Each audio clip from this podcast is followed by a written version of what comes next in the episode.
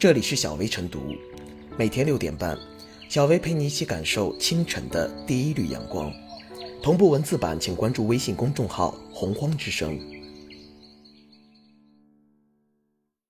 本期导言：在电影上映时，我们经常在一些短视频 App 上看到一些主播发布的“五分钟看完一部电影”等短视频，其实这是侵权的。近日，幺二四二六版权监测中心发布的《二零二零中国网络短视频版权监测报告》显示，短视频正成为互联网知识产权侵权的最新高发地。热门电视剧、综艺节目、院线电影是被侵权的重灾区。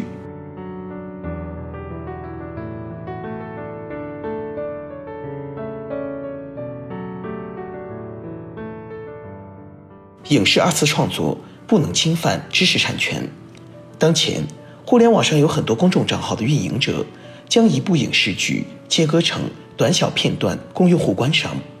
经常刷抖音、快手。微视等短视频平台的用户，对像五分钟看完一部电影二次创作的影视综艺片段并不陌生。这种做法虽然满足了时间碎片化背景下的用户需求，但在未获得授权的情况下，这些行为通常都构成侵权。从著作权法的立法初衷看，保护著作权就是保护智力成果的产出。根据我国法律规定，对长视频构成合理使用的主要包括：一是该行为是否属于著作权法第二十二条规定情形？二是该行为是否影响原作品的正常使用，对原作品构成实质性替代？三是该行为是否损害著作权人合法权益？如果仅仅是简单的搬运影视剧，那么无论是整部搬运还是化整为零，都谈不上什么二次创作，而是法律所不允许的侵权行为。尤其是一些影视搬运号，打着作品评价的名义，明目张胆剪辑、搬运、热播影片和电视剧，并通过直播带货、软性植入等方式谋取利益。毋庸置疑，短视频侵权乱象绝非只是市场与行业问题，更是社会与文化问题，需以更高站位、更大视野对其进行常态化、制度化、规范化、精细化监管。一方面，要降低原创作品权利人的维权门槛和维权成本，如通过明确侵权作品的性质、建立侵权损失评估标准等方式实现；另一方面，要考虑推出优化授权许可模式，如通过建立影视作品著作权集体管理组织、引入共享协议模式等方式实现。除了加强社会监督、完善法律法规外，全社会要充分认识到保护影视剧版权。不能仅仅寄希望于短视频行业的自我净化，需要各个社会层面的努力，共同打造好良好的行业生态。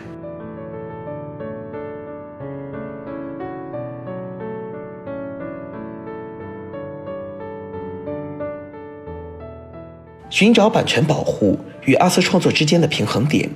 毫无疑问，保护影视作品的版权，保护权利人的合法权益势在必行。这也是推动知识和文艺创新、营造良性循环商业风气的必要之举。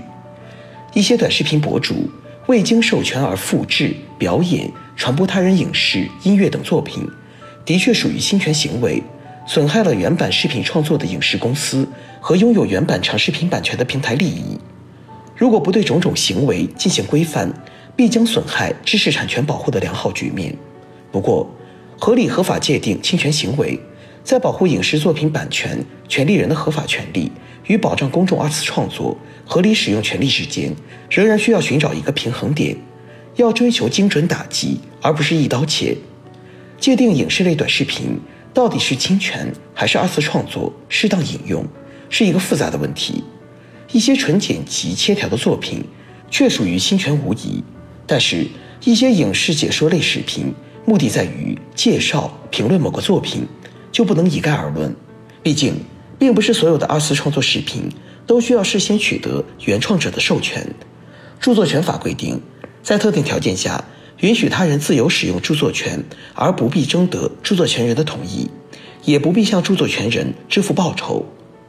在为介绍、评论某一作品或者说明某一问题时，可以适当引用。所以，如果一刀切地禁止所有的二次创作，必然会在版权保护的同时。损害公众二次创作以及评价文艺作品的权利。这种做法不仅不利于影视作品的传播，也不利于文艺市场的繁荣。就如很多网友所说的，要不是这些影视类短视频，都不知道也不会去看相关电影。毋庸讳言，版权争议的背后是更深层次的利益之争。当下，短视频用户达到八点七三亿，用户使用时长还超过了长视频。短视频平台成为与长视频平台争夺用户流量和时间的强有力竞争对手，双方从合作共赢的关系变成了竞争对手。从当初的你侬我侬到互为竞争对手，难以避免。但即便是竞争，仍然可以找到利益共同点，仍然有合作的空间，而不是沦为你死我活的零和游戏。一方面是二者共同应对版权保护的新形势，进一步推动影视剧版权规范化，明确二次创作的概念和内涵，进一步细化什么情况下属于侵权，明确哪些情况下可以合理引用。对照搬、照抄长视频，并以此牟利的行为，应该坚决打击和抵制。但是，大众用户为了分享、评价、研究、欣赏而少量使用影视片段，没有不合理的损害原作品权利人的合法权益，应该得到允许。版权方也应该有这样的雅量。另一方面，则是探索利益分成机制，调节好长短视频之间的利益关系，比如。长视频平台向短视频平台开放版权，并从中分成，从而让版权和二次创作环境都得到保护，实现不同平台以及观众的多赢。对于观众来说，短视频平台上二次创作各类影视类视频之所以备受喜爱，主要是因为当下影视市场一些作品注水严重，短视频满足了短时间内了解一部影视作品的需求，能够帮助避雷。观众的这种需求同样不能漠视。